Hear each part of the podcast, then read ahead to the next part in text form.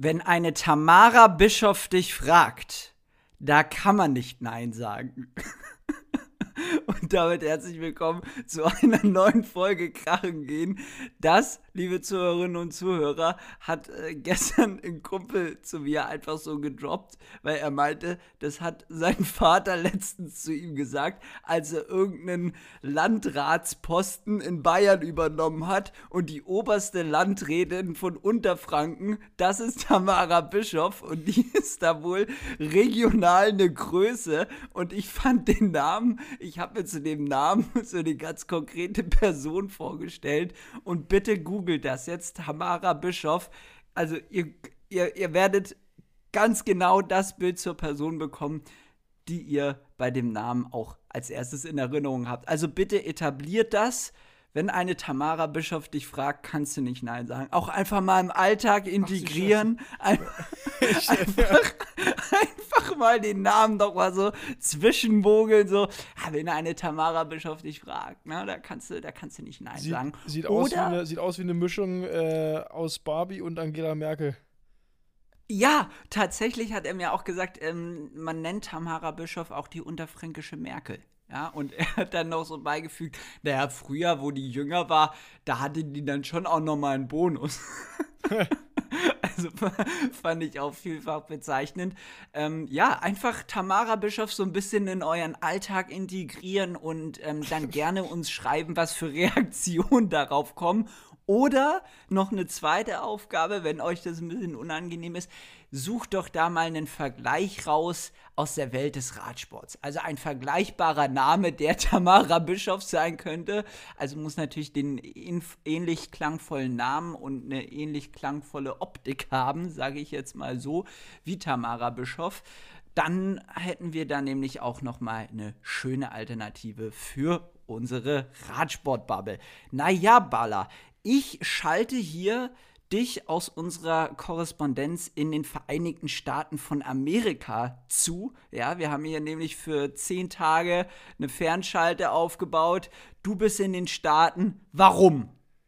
Ja, ich bin hier gerade im Seattle Office. Wir haben ja viele Offices. Ähm, tatsächlich äh, Luftlinie nur ähm, circa eine Meile entfernt vom äh, Microsoft Office. Unsere Zentrale natürlich ein bisschen größer. Äh, Technikteam expandiert. äh, wir machen jetzt einfach gemeinsame Sache mit Microsoft. Ja. Sag's doch ganz einfach. ja, ja, äh, ich war vorhin auch schon bei einem kleinen Business-Meeting mit, mit Jeff. So, so darf ich ihn nennen. äh, schöne Grüße. Sch schöne Grüße. Ja, ich bin hier in äh, Seattle. In Seattle, Washington, glaube ich, ist das weil meine Freundin, die, die kommt von hier und wir sind gerade ihre Eltern besuchen und äh, ist auch für mich so eigentlich der erste richtige Urlaub seit, seit fünf, sechs Jahren, wo ich keine, keine Radsachen mitgenommen habe und ist äh, sehr, sehr erfrischend, ist, ist sehr cool hier. Also Amerika, cooles Ding. Warst du schon mal hier, Maxe? Irgendwo in Amerika? New York? Nein, und das ist wirklich tatsächlich beschämt, weil ich habe Verwandtschaft in den Staaten in Washington, um genau zu sein. Und ich wurde schon so oft von denen eingeladen. Das heißt, ich müsste echt eigentlich nur den Flug bezahlen und dann könnte ich da sein, so lange wie ich will erstmal. Es ist aber gar nicht so nie teuer, gemacht. Der Flug. Flug okay. Ja, ich weiß auch gar nicht, warum ich es ge nicht gemacht habe. Ich musste ja auch, du hast es da gerade so beiläufig gesagt, bei mir ist es tatsächlich auch so der Fall. Wann war ich das letzte Mal im Urlaub ohne Radsachen? Ich glaube, ich glaube tatsächlich, da war ich in der ersten oder zweiten Klasse. Also ist auch schon ein paar Tage her. Ja. Ähm, ansonsten immer irgendwie ein Rad dabei gehabt und vor allem auch Radsachen. Du, so. du als, ich, als ich den Koffer gepackt habe, habe ich so gedacht, ach krass, diesmal, selbst wenn ich alles vergessen sollte, kriege ich keinen Ärger. weißt du? Ja, weißt du, weil, ich, weil, ich, weil, wenn du, also ganz ehrlich, Nee, nee, weil, weil, also angenommen, du vergisst deine, deine ähm, Schuhsohlen, dein Wahoo, irgendwas, du bist immer so. am Arsch, weil so. du kriegst richtig Stress äh, ja. vom Team oder du bist halt einfach, wenn du deine, oder deine Schuhe vergisst, ja, dann kannst du dir fahren. So mäßig, ja. ne? Ja, ja, absolut. Vor allem bei mir ist ja dann auch noch so, wenn ich jetzt keine, also wenn ich nicht meine Brille einpacke, ja, dann wünsche ich allen anderen 199 Mann, die dann mit mir fahren, auch nochmal viel Spaß an der Stelle. Also, das ist wirklich, es gibt Sachen, die darf man nicht vergessen. Radschuhe, Sohlen, bei mir auch die Brille. Also im Grunde genommen, so Hose, gut, so, du kannst zur, dann, das äh, Team hat ja auch immer zur- Reservesachen zur- dabei, aber Zur Brille nochmal, ähm, gibt bestimmt auch Leute, die, die hören dich immer im Podcast, aber haben dich noch nicht gesehen. so. Du hast eine, du hast Ja. Sehstärke, genau, deswegen brauchst du deine ich habe ich hab Specialized, Sehstärke, Specialized Brillen. deshalb. Nee, Evil Eye fahre ich mittlerweile. Schönen Dank an der Stelle. Ja, Das ist, tatsächlich, das ist jetzt tatsächlich bezahlte Werbung, muss man an der Stelle so sagen. Ähm, ja, aber es gibt wirklich so Sachen, die, die, die darfst du nicht vergessen. Und ich finde es auch immer super stressig. Und es gibt so oft Momente, wo man sich denkt, ja, ich habe also ich habe doch jetzt safe, habe ich jetzt irgendwas vergessen. Also Was ist, Oder? was Hab ist, ich- was ist dein, dein, dein Top-Item, was du vergisst bei ähm, Rennen oder Trainingslager? Mir fällt sofort was ein. Mm, Schwierig zu sagen, was ich aber gerne mache. Ich bin ein, ähm, Radikalpacker, würde ich sagen. Wirklich ein Radikalpacker. Ich erkläre das nochmal ganz kurz an der Stelle. Ich packe radikal für eine ausgelegte Wetterlage, die zur passenden Jahreszeit auch stimmt. Also im Sommer packe ich dann auch kein dickes Jäckchen ein. Und es ist auch schon vorgekommen, dass ich so vor der ersten Etappe meinte, wenn ich dann irgendwie mit meinem Zimmerkollegen auf dem Zimmer war, ja, aber warum hast du denn da die Daunenjacke an und weiß ich nicht was. So, und wenn es dann regnet und du bist dann irgendwo oben am Berg äh, ins Ziel gekommen und dann lachen nämlich diejenigen, wenn du dann aus dem Bus aussteigst und du hast dann nur so eine, so eine Strickjacke, so eine Sportjacke und die haben dann die schöne Daunenjacke dabei. Also sowas passiert mir gerne mal, dass ich einfach radikal für eine Richtung einpacke und ähm, ansonsten, was vergesse ich ansonsten noch gerne? Hm, Ja, in Summe habe ich dann doch immer alles dabei. Aber du musst, du musst ja ein konkretes Beispiel haben. Was bei dir? Also erstmal, um meinen Packstil zu beschreiben, das wäre spät und einfach. Ich, nee, nee, zum Beispiel bei den Klassikern, wenn wir uns dann im Bus alle anziehen, so dann ja, besprechen ja, was sie anziehen. Du, ich trage hier den Gabba und die spezielle Jacke, weil es ist so kalt und es regnet, dann, dann bleibe ich warm. Ich packe nur warm oder kalt. Aber sowas, ich glaube, ich habe So. seit drei Jahren noch kein Gabba ausgepackt, weil bei mir gibt es warm oder kalt, was ich dann auch oft im Rennen bereue, aber das ist mir immer zu viel Aufwand und zu viel Überlegen und sehr spät. Ähm, ich habe doch nie länger wie zwei, drei Stunden im Voraus gepackt. Selbst wenn der Flieger um 6 Uhr geht und ich muss um 4 Uhr abhauen, dann stelle ich mir den Wecker auf 3.30 Uhr und dann wird hier schnell alt reingeschmissen. Beziehungsweise Ach so packst du. Oft- Du, pass, du, du packst wirklich aus, auf den letzten Drücker. Na, oder, oder eigentlich auch oft mein ähm, Koffer, der am, also mit dem ich zum ersten Trainingslager fahre, der bleibt mehr oder weniger genauso bestehen bis Oktober zum letzten Rennen. Ähm, Okay, ja klar. Weil, Ja. weil bei mir ist es zum Beispiel auch so, Rainback ja ist aus. immer gleich zu. Nee, also Rainback an der Stelle sei das nochmal erklärt. Nicht, dass, dass, dass dann wieder äh, Zuhörerfragen kommen diesbezüglich. Ist natürlich völlig richtig, dass ihr es macht, aber das sei nochmal erklärt. Der sogenannte Rainback ist ein Beutel, in dem meistens Reserveschuhe drin sind oder Reserveschuhe drin sein sollten, falls man im Rennen stürzt und dann irgendwie die Schnalle abbricht, dann muss man ja den Schuh wechseln, ansonsten DNF. Ja, oder man fährt wie Mathieu halt noch die paar Kilometer ins wird Weltmeister. Aber okay, also so Schuhe müssen in den Rainback rein und dann natürlich, wie der Name schon sagt, jegliche Textilprodukte, die man im Rennen brauchen könnte, wenn das Wetter umschwingt. Also so eine Regenjacken verschiedenster Art, Gabas, ähm, auch eine, eine Rennmütze, dass wenn man irgendwie mal ins Ziel kommt und der Bus ist ein paar Meter weiter weggeparkt, dass man dann aus dem Renndienstauto noch mal so eine Mütze unterm Helm anziehen kann, wenn man da nass ist. Solche Sachen sind im Rainback drin. Und den packt man meistens tatsächlich irgendwie so vorm ersten Rennen zum ersten Trainingslager, wie auch immer. Und der bleibt dann auch gepackt fürs ganze Jahr. Und der fliegt dann auch immer in der Tasche rum. Ich habe sogar, ganz oft ist mir auch passiert, dass ich den dann im, im Servicekurs habe liegen lassen oder im, im, im Renndienst. Aber ja, das ist so ein klassisches so ein klassischer Packbeutel, der immer drin bleibt, das ganze Jahr. Äh, noch eine kleine Anekdote zum, äh, zum Rainback. Im Trainingslager hat irgendjemand mein Rainback ausgeräumt und da so zwei Kilo voller Steine reingepackt. Hatte ich schon mal erzählt? Ich weiß gar nicht. Und, Nein, ähm, hast du nicht erzählt. Ja, und, und irgendwann, äh, das war zum Glück im Trainingslager, irgendwann wollte ich mir da was rausgraben und dann waren da halt einfach nur 20 Steine drin. So. ich, also ich, ich weiß nicht, ob das Plunky war, dem traue ich sowas zu, aber war auch sehr, sehr lustig. Ähm, nee, nochmal zur Sache, die, bevor ich es vergesse, die äh, ich am häufigsten vergesse. Ähm, Wäschenetz, Wäschebeutel.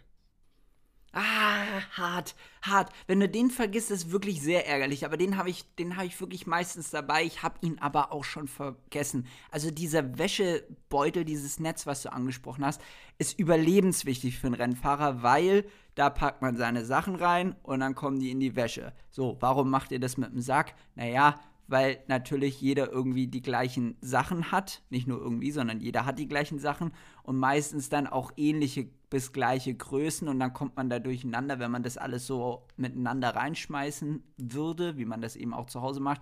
Deswegen hat jeder so ein Wäschenetz, so ein Wäschesack und da kommen dann die Sachen rein und dann wird es in diesem Sack gewaschen. Was ich nochmal zum Rainback sagen wollte, mein Teamkollege Filippo Fortin gern auch mal ein Rainback mit schätzungsweise 10 Kilogramm Gewicht. Weil die Italiener, die brauchen ja immer irgendwie so, oh ja. so 13 Grad und Regen, potenzieller Regen. Da braucht man natürlich so eine, so eine Thermowinterhose für minus 80 Grad. Und dann braucht man natürlich äh, fünf Gabas da drin, weil die könnte man ja alle auch übereinander anziehen, wenn es so super kalt ist. Also, ja, wir haben da auch schon mal bei Krachenwind drüber gesprochen. Die Italiener, die sind ein bisschen, bisschen empfindlicher, was Kälte angeht. Hab, da ist immer mehr drin. Ich habe aber gedacht, das wäre nur so ein Ding von den äh, Bergfahrern, weil 100% unserer Italiener mhm. sind, sind Bergatzen.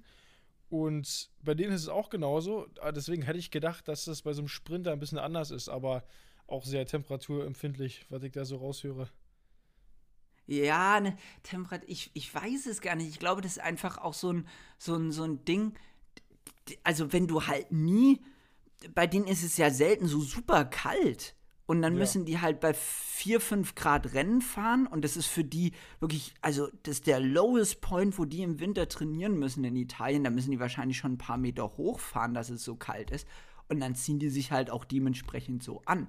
Also wäre wahrscheinlich so wie für uns bei minus 3 Grad Rennen fahren. Der Sparagli, äh, Christian Sparagli, der sagt immer, ähm, if the rain drops, Spara stops.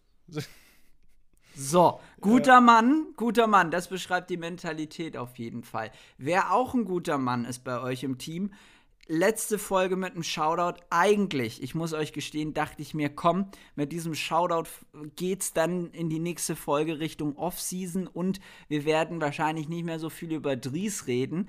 Jetzt hat er aber dann nochmal im Herbst ein Ding nach dem anderen geliefert und, was soll ich sagen, wir waren Leader. Dries de Bond hatte in China bei einer World Tour Rundfahrten bei einer World Tour Rundfahrt das erste Mal in seiner Karriere ein Führungstrikot an und das ohne eine Etappe gewonnen zu haben, einfach durch pure Klasse und Präsenz.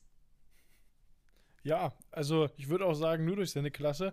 Die, die anderen, die wurden geblendet durch, sein, äh, durch seine Aura und haben ihn deswegen auch einfach gewinnen lassen, so wie sie es gehört. Nee, war, war starke Ding. Dries war äh, in, in 100% der Etappen im Breakaway und konnte sich so wichtige ähm, Bonussekunden und Bonuspunkte sichern. Und damit ähm, war damit führender in der Gesamtwertung und in der Sprintwertung.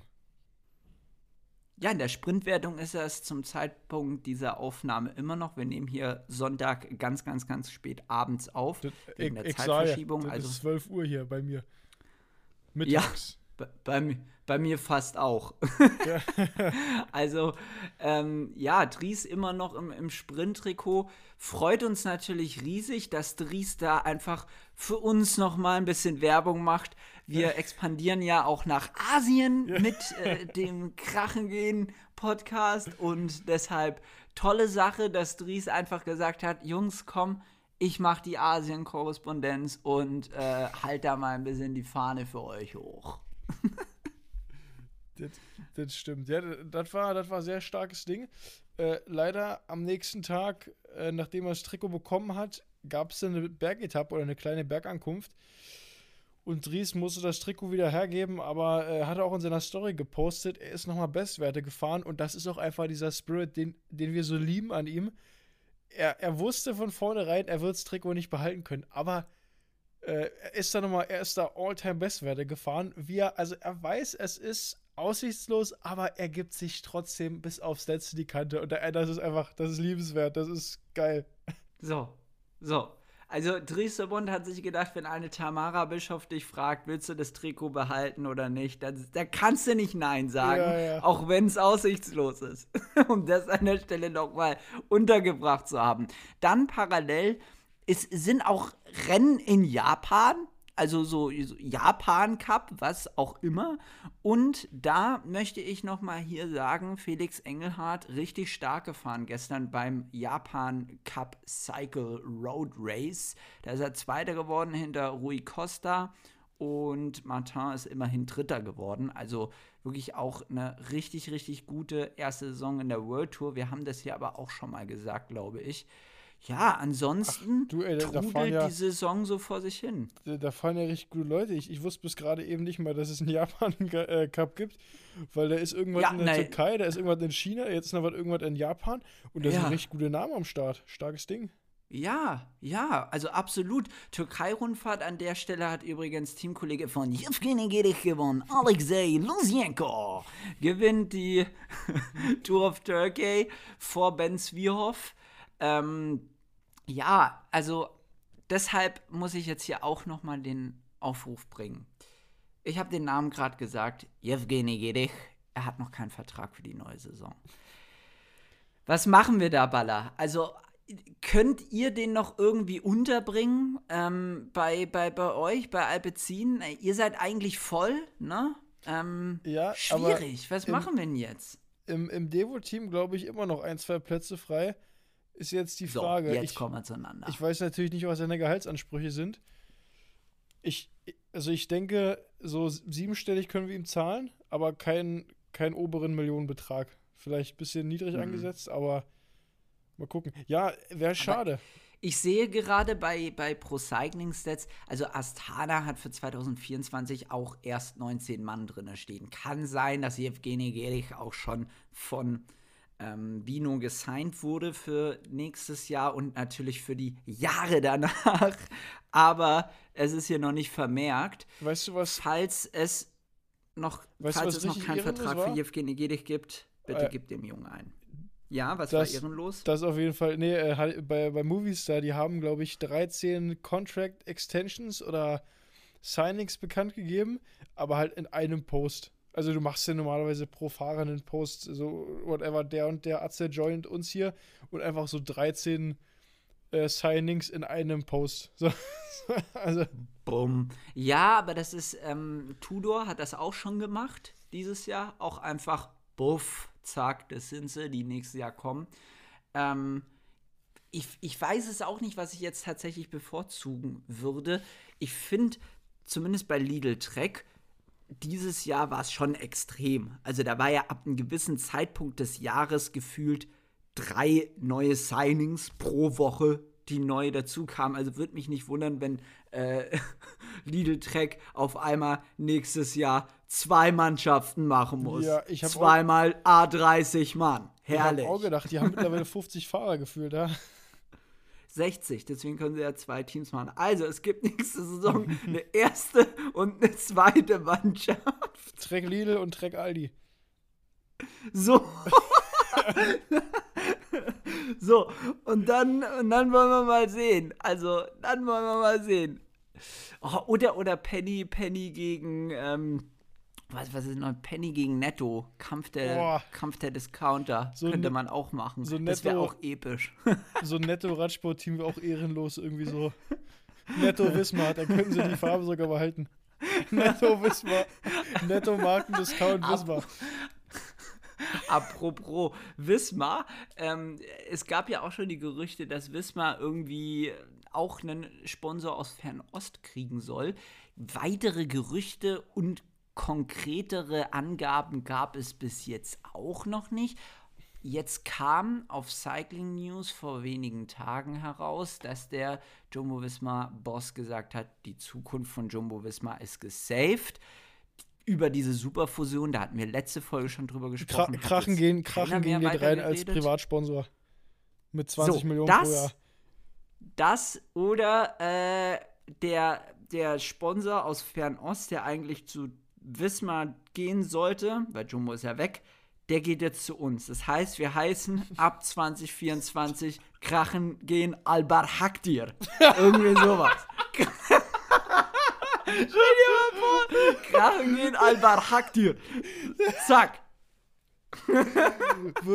Also hätte, würde ich sofort machen. Also wenn, wenn, wenn es jetzt irgendwer hört. Oh Gott, ey, ganz schlimm. Also, ganz schlimm. Eigentlich, also, also es ist wirklich ein ist ein, um das ganz klar zu es ist echt ein Scheißthema. Also es ist viel zu viel Sportswashing im Radsport. Ähm, aber wir würden es einfach so aus Comedy-Gründen machen. Also wir würden das einfach so annehmen. Krachen gehen Albert Hakdir. Äh, einfach um, um, so, um einen weiteren Sponsor von dem World Tour Team fernzuhalten, opfern wir uns, nehmen das auf uns.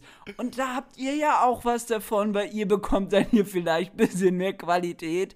Naja, also bei Jumbo äh, bzw. Wismar ist irgendwie auch noch nicht so richtig klar, was da jetzt passiert.